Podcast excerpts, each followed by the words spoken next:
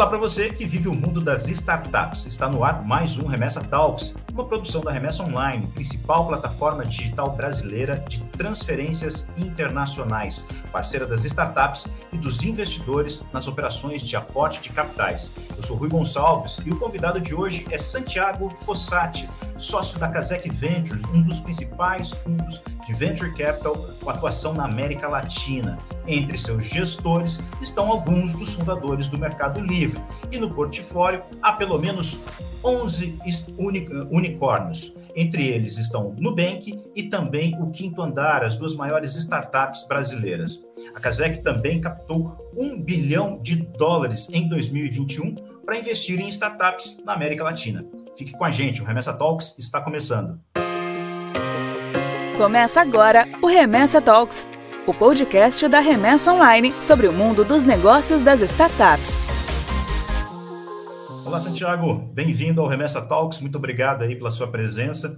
Me conta uma coisa, como é que é esse universo dos fundos de investimento?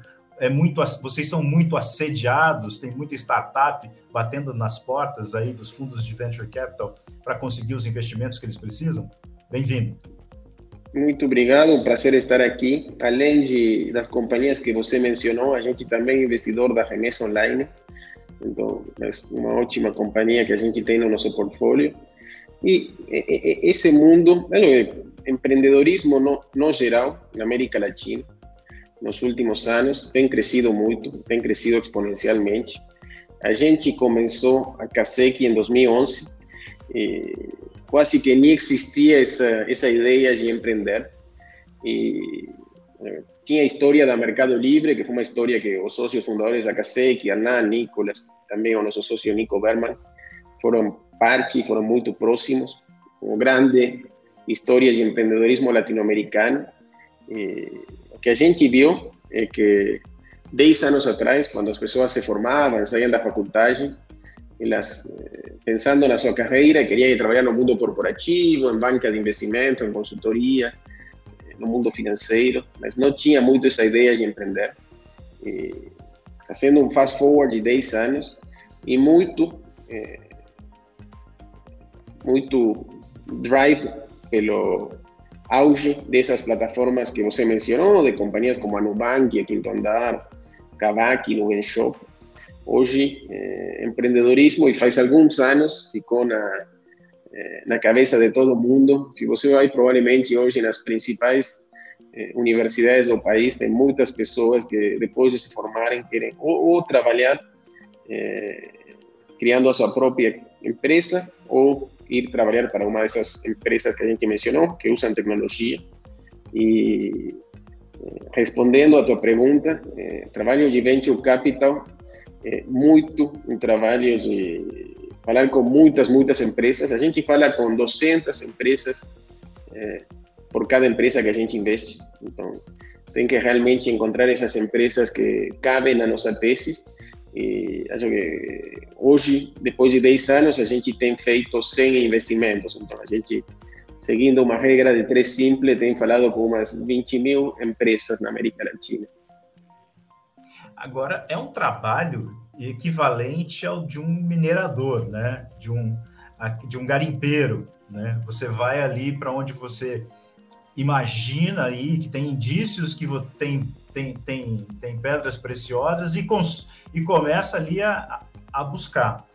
Imagino que, além do trabalho de falar com muita gente, você tem que ter aí um repertório para conseguir olhar para essas empresas e perceber que tem uma joia escondida debaixo de tudo aquilo. Como é que é essa percepção do investidor para poder aí, entre 20 mil empresas, escolher aí 100 que foram investidas? Então, algo importante para mencionar é que a gente investe no early stage, o que se chama early stage, investe nas etapas iniciais da vida das companhias. Muitos dos investimentos que a gente faz são numa etapa de siege, antes eh, da companhia ainda ter um produto, são três ou quatro founders que decidiram se embarcar juntos na jornada de empreendedorismo. A gente se associa com esses ou essas founders eh, no momento de largada e muitas vezes é no Series A, que se chama de Series A, que quando a companhia já lançou algum produto no ar, mas ainda está numa etapa muito inicial da, da, da, vida desse produto. Então, como a gente investe tão cedo, o, o principal critério da nossa decisão é, é, a equipe. A gente não investe em companhias, não investe em teses, não investe em números, investe em pessoas. Então, o que nós tentamos fazer é passar muito tempo com essas pessoas, tentando entender que é o que motivou elas a tentar resolver, dedicar os próximos 10 anos da sua vida para tentar resolver esse, esse problema que ele está enfrentando. E se a gente sente que a gente conseguiria ser um bom parceiro dessas pessoas na, na sua caminhada, a gente investe só em companhias que têm tecnologia no centro. A gente quer investir, cada vez que a gente vai investir numa companhia, quer ver que essa companhia tem o potencial de virar uma companhia gigantesca, seguindo o caminho da Mercado Livre, ou da Nubank, ou da Quinto Andar, ou várias dessas outras companhias que a gente tem mencionado aqui. Então, a gente quer investir em plataformas muito grandes, eh, que mudam a vida de milhões de pessoas com seus produtos e serviços para melhor. E, em parte, a gente quer ver que as pessoas tenham o potencial de criar esse tipo de plataformas, e em parte, o que a gente quer ver é que o mercado onde essas pessoas atuam eh, tenha o potencial de construir uma companhia latino-americana muito, muito grande você está falando de, de uma coisa bem interessante, que é confiar na capacidade daquelas pessoas de realizar o, aquilo que elas estão se propondo a fazer. E a gente entrevistou aqui o André Penha, fundador do Quinto Andar, uma das investidas de vocês, e ele falou justamente isso, que no começo ele teve muita dificuldade de convencer investidores para é, colocarem fazerem um aporte na companhia para que eles pudessem efetivamente fazer aquele negócio rolar. E que alguns investidores falavam assim: ah, vai lá, faz, e aí depois eu, eu invisto em vocês. Como é que vocês conseguem, então, pegar um cara como o André, né, que chegou com uma ideia que, que realmente era bem complexa de ser executada, quer dizer, era mudar a forma como o mercado imobiliário trabalha no Brasil e não só mudar o mercado, mas mudar a cabeça das pessoas, porque é muito difícil você conceber esse novo produto. Por que, que vocês apostaram no quinto andar lá no comecinho, é, diante de todas essas dificuldades, já que você falou que você olha para quem está oferecendo a, a, solução e não para a solução em si? Eu acho que é um ótimo exemplo de é um case a gente gosta muito e pode ser um ótimo exemplo para tentar ilustrar tudo o que estou falando. Então, quando a gente investiu na Quinto Andar, em 2015, nós fomos o, primeiro investidor institucional da companhia. E depois participamos de várias das rodadas subsequentes que a companhia tem captado, mas 90% da nossa decisão foi eh, o Gabriel e o André, achamos eles incríveis, espetaculares, com uma visão muito forte de produtos, de cultura, de negócio. O André tinha trabalhado muito com tecnologia e a gente gosta dessas companhias que realmente têm tecnologia no core do, da cultura delas. E ainda hoje, Quinto Andar é uma das referências no Brasil de uma companhia que faz um bom trabalho com tecnologia em produto. E por outro lado, o Gabriel já tinha trabalhado nesse mundo do real estate, ele até teve uma passagem no Airbnb então, estava vendo desde dentro toda essa revolução de real estate. Agora, a gente esquece como era alugar um apartamento antes da Quinta Andar existir, mas era um pesadelo, né? Que você tinha que falar com o corretor, tinha que conseguir a garantia. Você entrava no, no site a ver as fotos do apartamento, eram fotos que não representavam para nada a realidade do apartamento, tinha poucas informações, então quando a gente viu o que eles estavam tentando fazer, mesmo que ainda era muito no início, eh, além da gente ah, gostar muito deles e do potencial deles, a gente adorou a ideia. E é uma dessas ideias que, na medida que vai ganhando escala, cada dia começa a fazer um pouco mais de sentido. Na medida que a Quinto Andar continua trazendo imóveis, imóveis para dentro da plataforma deles, inicialmente nesse modelo de aluguel, agora no modelo de compra-venda também.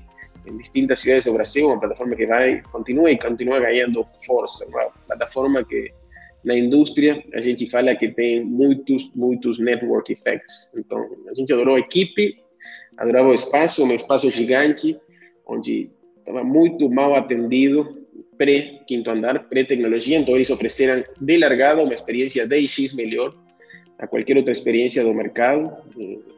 Foi uma decisão bastante óbvia para nós no momento.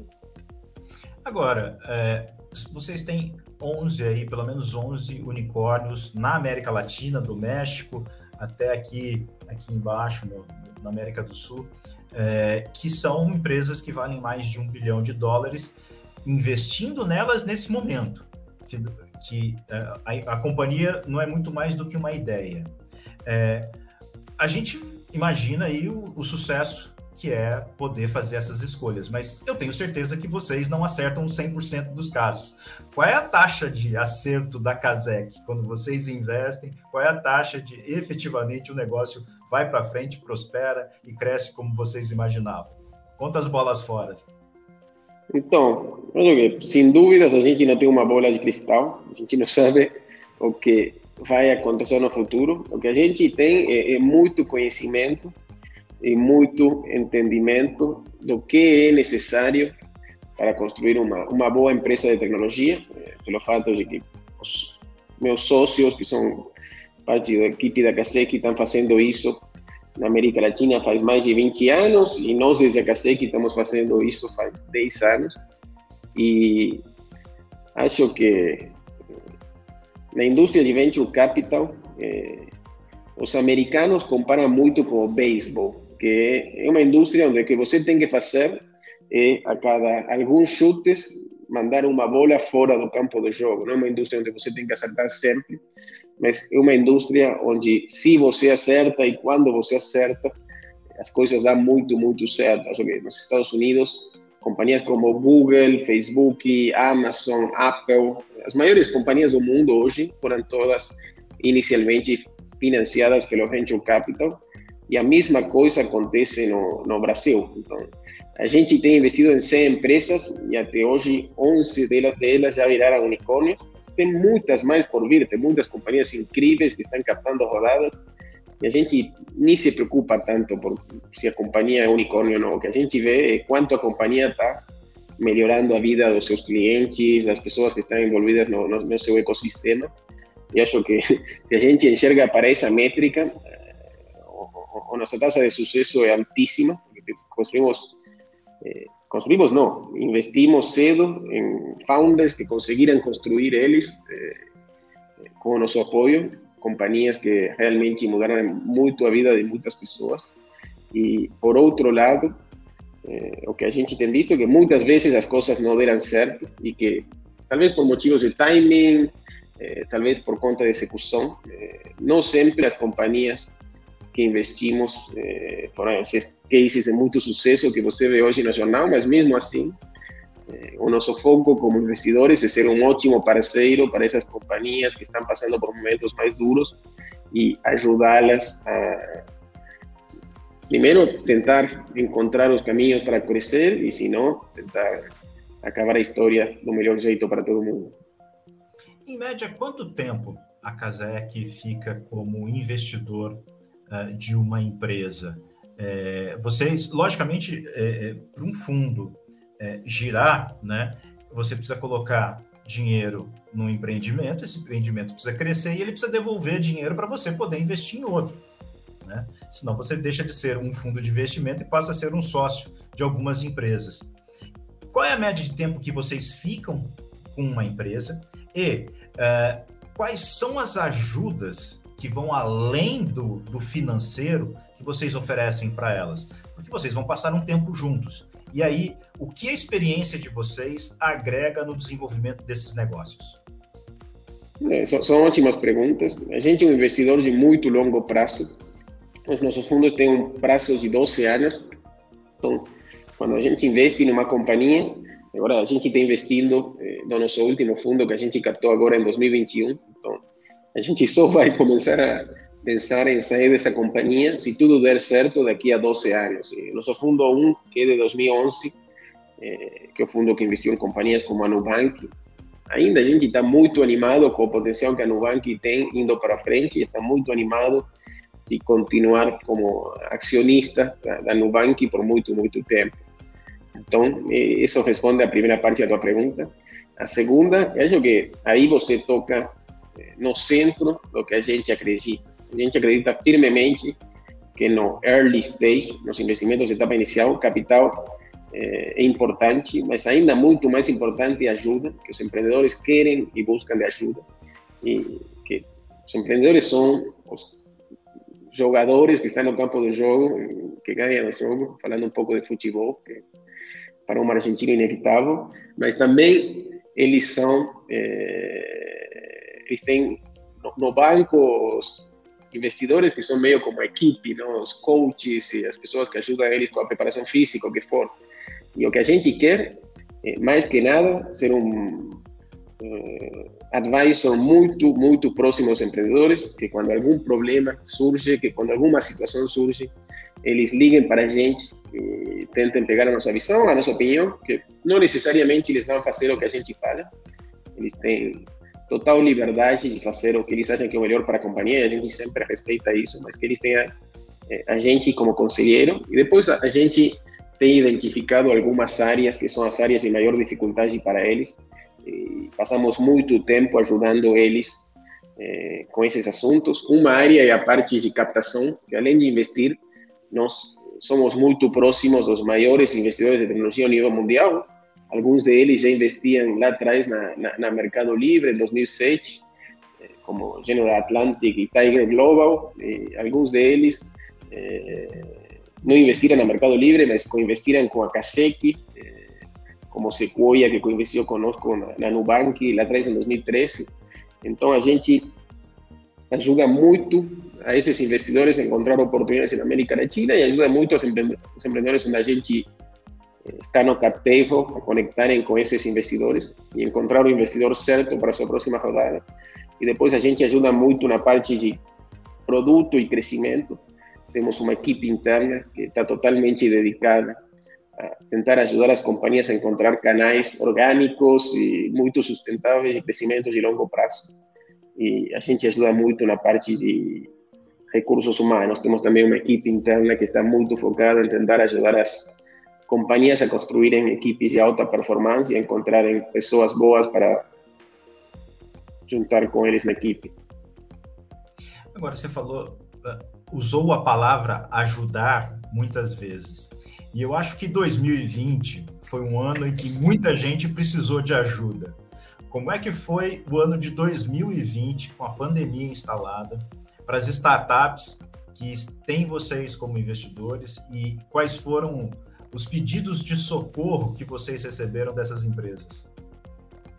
É, então, é uma ótima pergunta e, e foi um processo muito interessante. Primeiro que nada, foi uma tragédia coletiva, principalmente na América do Sul, acho que na, na Latinoamérica como un todo, nós eh, tivemos muitas dificuldades como sociedade para lidar com essa pandemia.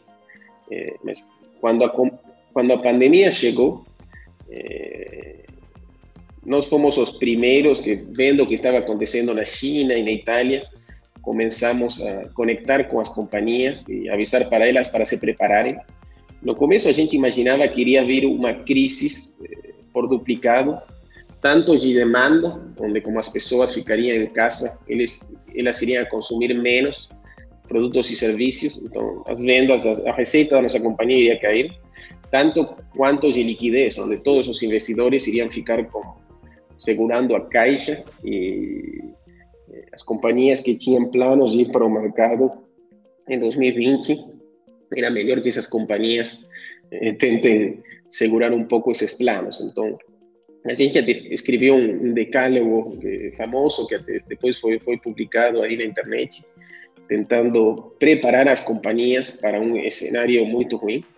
E um pouco o que aconteceu com todo mundo. Ninguém imaginava primeiro quanto tempo todo esse assunto dos lockdowns iria a, a durar, foi muito mais longo.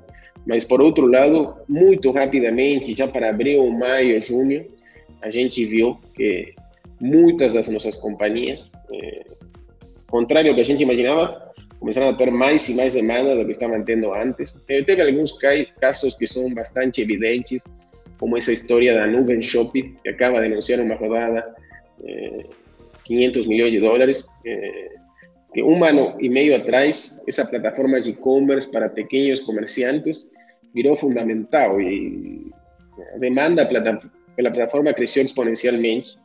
E, e, muito do que a gente falava que com tecnologia você consegue escalar, escalar, uma vez que você chega em certa, certo patamar, aconteceu. E no Shop conseguiu lidar muito bem com essa demanda que explodiu. Mas esse é um caso bastante óbvio, porque o que eles faziam, que vender tecnologia para e-commerce, foi muito procurado. Mas mesmo companhias como a Nubank, então, a vantagem de você não agências, que já era incrível em 2019, graças a Nubank, não piso uma agência de banco faz cinco anos, mas essa vantagem ainda cresceu mais, porque as agências estavam fechadas. A vantagem que a Nubank tinha contra os bancos incumbentes só cresceu. Então, a grande maioria das nossas companhias tiveram uma aceleração de demanda com a pandemia. E o que a gente viu também é que, eh, aos poucos, o mercado de capital começou a voltar. A gente, investidor de muito early stage, então a gente já em maio, junho, começamos a falar com algumas equipes boas, que tinham algumas ideias boas, e começamos a fazer os primeiros investimentos.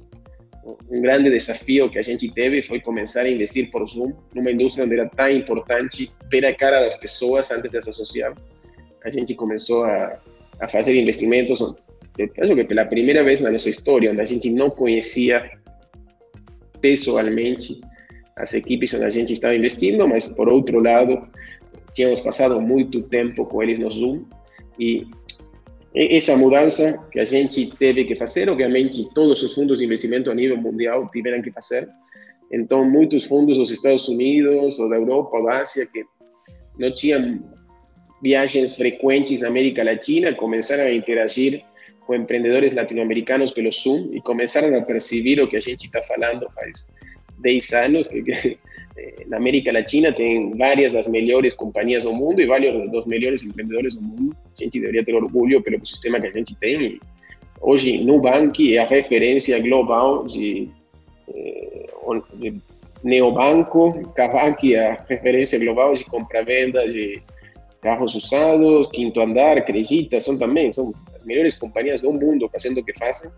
Então, a gente viu como o, o volume de investimentos como um todo no ecossistema eh, começou a crescer e crescer.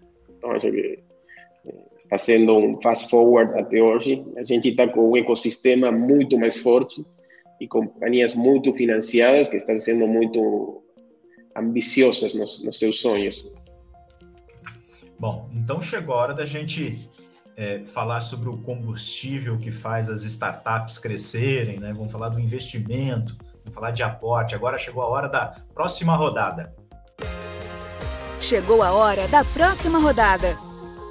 Bom, uh, Santiago, uh, vocês estão com um bilhão de dólares captado para investir nas startups da América Latina. A primeira pergunta que eu faço para vocês é: ter muito dinheiro assim é uma responsabilidade certamente gigantesca. E aí vocês ficam até, imagino que vocês ficam ainda mais criteriosos. Como é que vocês estão planejando usar esse dinheiro? O que, que vocês estão prevendo? Onde é que vocês estão prevendo investir? Qual é o perfil de, de companhia? Quais áreas de atuação? Vocês, vocês estão dividindo isso entre os países da América Latina? Quais são os planos para usar um bilhão de dólares em investimento? Então, ótima pergunta. Primeiro que nada, a gente não divide entre países, não é que tenha um objetivo de investir em X companhias no Brasil, Y no México e Y, no, y não existe, Z no Chile, é, mas o que a gente tem é um desejo de nos associar com os melhores empreendedores da América Latina. Historicamente, pelo tamanho do mercado e pelo desenvolvimento do ecossistema empreendedor, Brasil tem sido o principal mercado para a gente, acho que aproximadamente dois terços do capital tem vindo para aqui, mas a gente está vendo muitas companhias incríveis surgindo no México, que é um mercado onde a gente fez o nosso primeiro investimento em 2016 e tem ficado muito, muito relevante. E depois estamos vendo companhias também, que tanto Brasil quanto México, companhias muito focadas no mercado local. E estamos vendo também o auge de companhias na Colômbia e no Chile, eh, que nascem já com uma visão um pouco mais regional, pelo fato de do mercado local dele ser um pouco menor. Então, eh, estamos vendo um auge em todos os mercados, mas o Brasil é por longe o mais desenvolvido e onde a maior quantidade de empresas que realmente escalaram. E respeito, se a gente tem uma divisão entre os fundos, a gente, na verdade, captou dois fundos, praticamente metade do capital é para nossos fundos de early stage, eh, que é a estratégia que a gente tem desde 2011, desassociar no começo da vida das empresas. A gente tem investido entre 20 e 30 companhias por cada fundo que a gente captou. Essa última captação foi o nosso fundo 5 de early stage. Primeiro foi em 2011, segundo em 2014, terceiro em 17, quarto em 19. E, por outro lado, a outra metade do capital, o, que a gente identificou a gente investiu no Series A da Nubank, C da Nubank, quando era um PowerPoint, depois participamos do E, do B, do C. Quando o Nubank foi para o mercado a captar o seu Series D, a gente ainda acreditava que tinha muito potencial indo para frente, mas a gente já não tinha mais dinheiro disponível desde nossos fundos de early stage para investir. O que a gente identificou é que a gente tinha direito a investir eh, e defender a nossa participação em várias das melhores companhias da América Latina, e um direito que a gente não estava aproveitando. Então, criamos um fundo que chamamos de Opportunity, que é um fundo que basicamente é focado em continuar investindo nas melhores companhias da CASEC quando os fundos de early stage já não têm mais capital disponível para investir. Então, a metade do dinheiro vai para essa estratégia de continuar aportando nas 100 companhias que a Gasec tinha investido eh, no passado.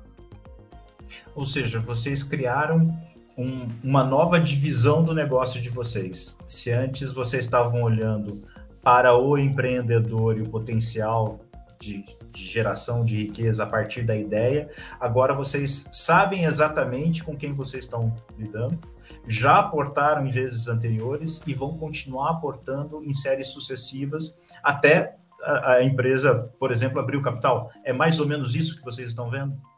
É, é mais ou menos isso. A gente sempre continua se identificando principalmente como investidor de early stage, mas temos esse fundo de opportunity para continuar aportando nas melhores empresas do, do nosso portfólio. É um fundo que já investiu, o fundo de Opportunity 1, que é de 2019, investiu em companhias como Nubank, Quinto Andar, Kavak, Creditas, Bitso, Notco, todas essas companhias que a gente tem mencionado várias vezes nessa conversa, que vão, que continuam tendo novas rodadas, que têm muito interesse eh, dos investidores globais, estão sempre muito sobrescritas, mas pelo fato da gente ser um insider, temos tipicamente o direito de, de participar dessas rodadas e exercemos esse direito. Agora, é, isso significa que o mercado brasileiro e o mercado latino-americano está mais maduro? É, porque eu imagino que o tempo está passando, imagino não, é evidente, né? O tempo está passando, essas empresas estão ficando maiores, essas empresas estão tendo participações cada vez é, é, é, mais intensas nas economias onde elas estão instaladas, e, e, isso significa que a gente deu um passo, né? Nós evoluímos no segmento das startups. Como é que você vê isso? 100%. Quando a gente começou, era tudo mato ainda. Tinha a história da Mercado Livre aí como um faro eh, distante, que era uma companhia que tinha começado em 99, que fez o IPO em 2007. Eh, o Arnay e o Nicolas sempre falam que quando eles fizeram o IPO da, da Mercado Livre, imaginavam que muitas companhias iriam atrás da Mercado Livre e fariam IPO nos anos seguintes. Depois, por distintos motivos, isso não aconteceu. E quando a gente começou, a maioria dos empreendedores que a gente estava apostando eran emprendedores de primera viagem, que no tinham trabalhado en compañías de tecnología, que no tinham experiencia escalando negocios digitais. E fazendo fast forward 10 anos, o que a gente vê é um auge, eh, dois tipos de perfis que são incríveis para montar uma companhia.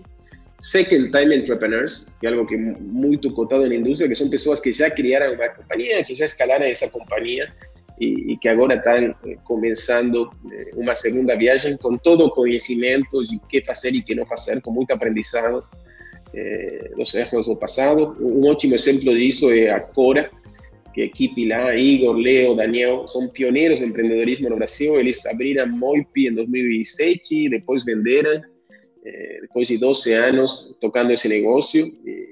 decidiram em 2019 começar um novo negócio, Cora é um banco digital para pequenas empresas. quando eles foram começar de zero, eles já tinham muita, muita bagagem. É incrível a velocidade na qual eles conseguiram executar e a qualidade na qual eles conseguiram executar, a qualidade da equipe que montaram, a marca que eles construíram. Eles já nasceram com uma plataforma que era 100% regulada pelo, pelo Banco Central, eles tinham uma licença, então realmente a gente vê muito, muito valor nessa experiência.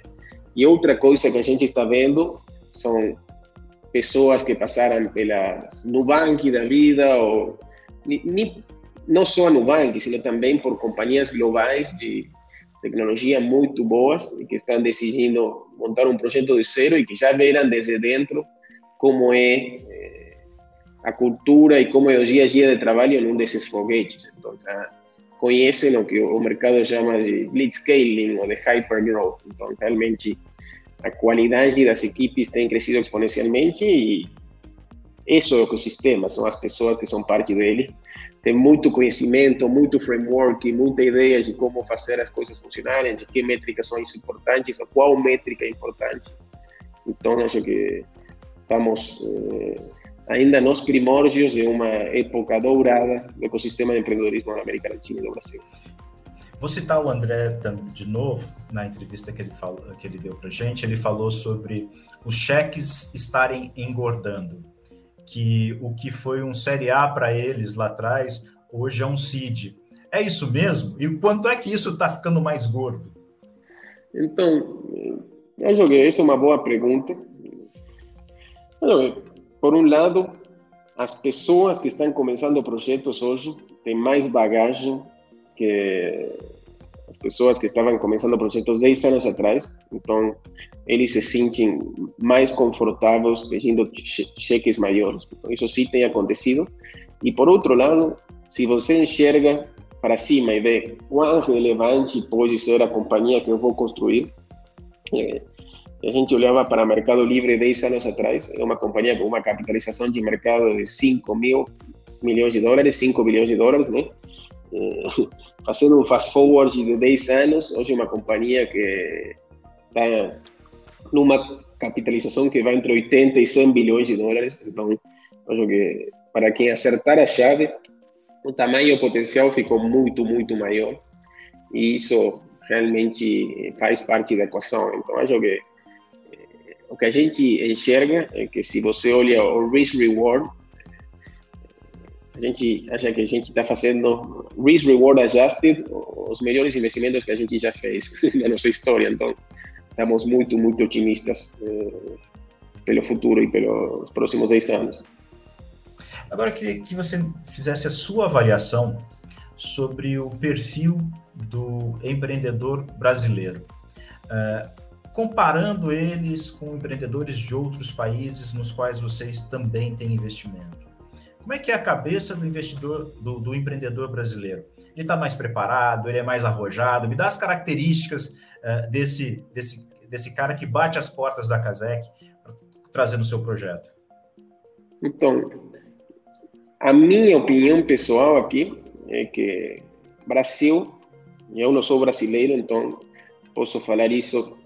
Eu moro aqui faz muito, muito tempo, mas posso falar isso como alguém que vem de fora é um dos países que tem, per se, um, uma cultura, uma filosofia empreendedora. Então, acho que eh, se você pergunta para a maioria dos brasileiros, brasileiras, que é o que vocês querem fazer na vida, eh, no, parte do sonho deles é ser como o próprio chefe, ter controle da, da sua vida. Então, acho que Parte do motivo pelo qual o mercado de empreendedorismo brasileiro foi o primeiro em decolar na América Latina foi essa questão. Acho que só para dar um, uma comparação, Chile é um mercado que tem um talento incrível, mas onde historicamente muitas das pessoas preferiam ficar no mundo mais corporativo e tomar um pouco menos de risco. Isso agora mudou totalmente, agora estamos vendo companhias incríveis como a Notco e Zeppelin surgindo no Chile, mas eh, demorou um pouco mais a mudar. Acho que a grande vantagem que o Brasil teve desde o dia 1 foi esse espírito empreendedor que faz parte da idiosincrasia do, do, do país. Então,